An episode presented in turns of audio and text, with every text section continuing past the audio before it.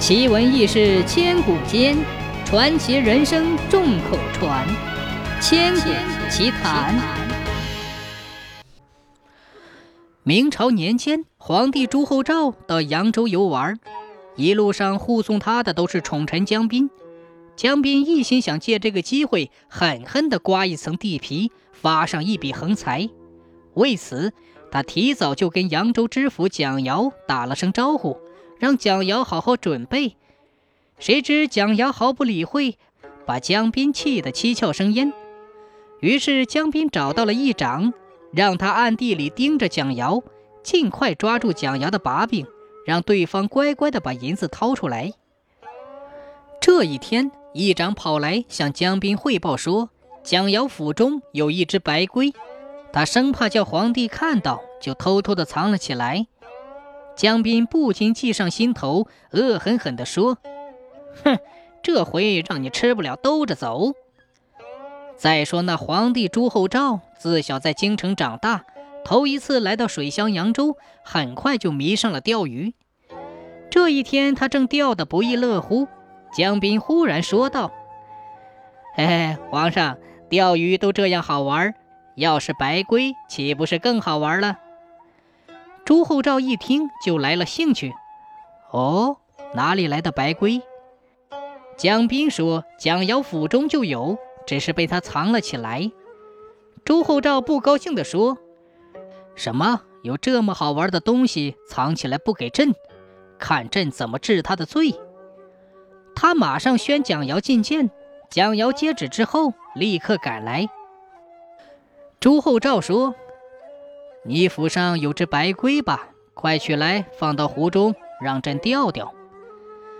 蒋瑶见一旁的江彬面露得意之色，心中明白了大半，略一沉吟，说道：“启奏皇上，那白龟很丑，还是不要见的为好，免得惊了圣驾。”朱厚照的兴趣更浓了，说道：“哎，蒋爱卿，你也太小看朕了。”区区一只丑龟怎么能吓到朕？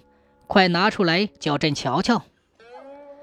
蒋瑶只好转身对一个差役说：“他把白龟藏于香落寺中，可去寺中把白龟带来。”江彬怕蒋瑶使诈，赶紧派议长跟着。过了一个时辰，差役带着一个人回来，那人用黑布遮着脸，只露出一双眼睛。朱厚照一看。吃惊地问蒋瑶：“你的白龟是个人，就是他？”蒋瑶点点头，说是。朱厚照叫那个人揭掉脸上的黑布，露出脸来，果然丑得可怕。朱厚照问他：“你叫白龟？”对方点点头，说是。朱厚照又问：“那朕来了，你为何要藏起来？”白龟答道。老爷怕我吓到皇上，故而叫我藏到香若寺。一旁的江彬听了，气得瞪了一掌一眼，小声地说：“哎呀，都怪你没搞清楚！我不光没抓住蒋瑶的把柄，还折了面子。”这时，朱厚照想了想，又对蒋瑶说：“蒋爱卿啊，朕是最会找东西的，正好闲着没事儿，朕跟你玩玩捉迷藏。”你随便在家藏个什么东西，朕去找吧。蒋瑶还没来得及应一声，江彬眼珠子一转，忙说道：“哎，皇上，我听说百姓家中孩子出生时，家人见到祥瑞之物，才会给刚出生的孩子起这个名字。此人出生时，定是家里有人见到了白龟，才给他取的名字。老百姓肉眼凡胎，那是再也见不到白龟了。”可皇上是真龙天子，又是捉迷藏高手，一定会找到。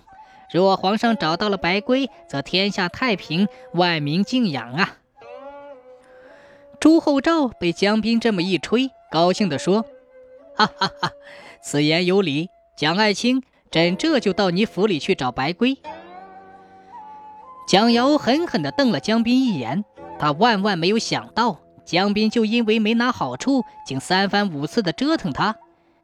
江瑶略一思忖，对皇帝说：“呃，皇上，江大人言之有理，但是他没有说全。百姓家孩子出生时，不只是看到祥瑞之物才会如此起名，还有可能是做梦梦到了白龟，或者是看到了天上的云朵像白龟，都会取此名。朱厚照一听，兴致更浓了。哦，那朕就去看看像白龟的云彩。说完，他就起身前去。蒋瑶慌忙引路。很快，一行人来到了蒋瑶家门口。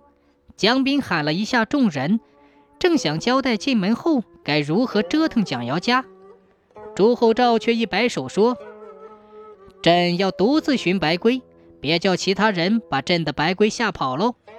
两位爱卿，就你俩跟我来吧。”朱厚照大步走了进去，江斌和蒋瑶就跟在后面。朱厚照进了几间房屋，看了看，翻了翻，甚至还看了看床底。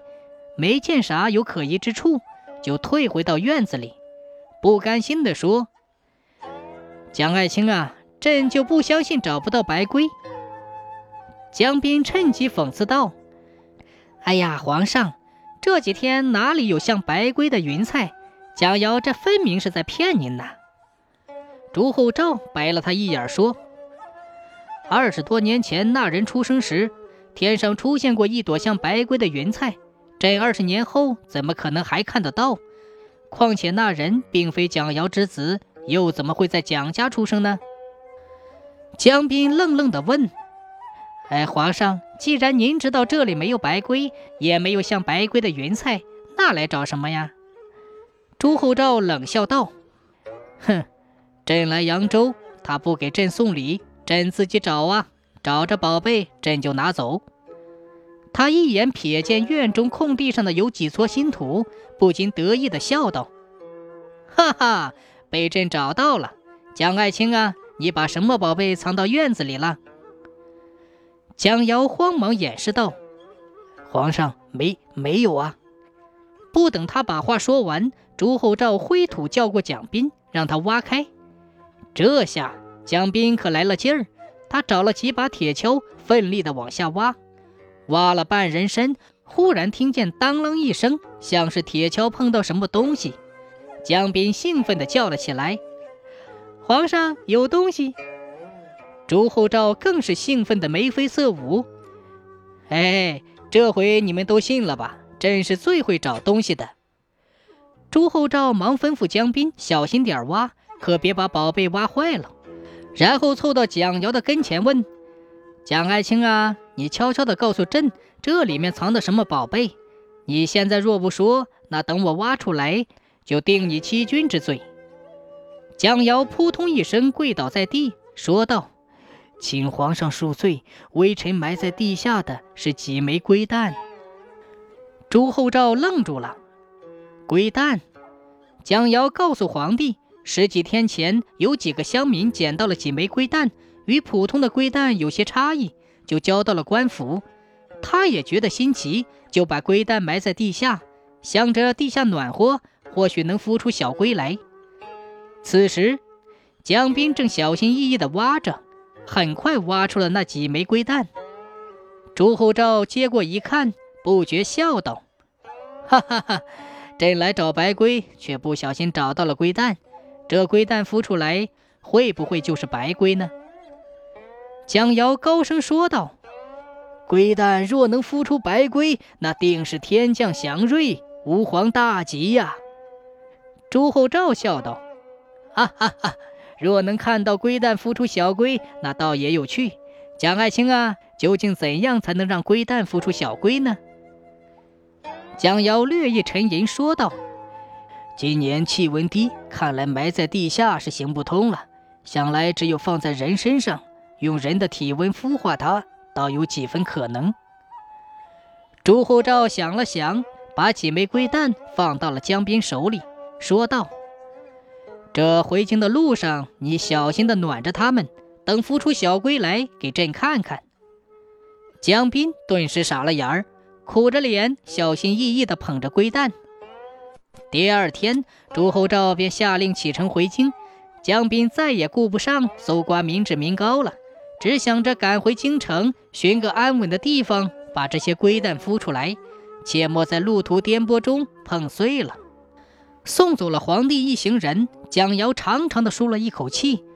原来他早就听说蒋斌借着皇帝之名到处横征暴敛，这一行人所经之处如遭浩劫。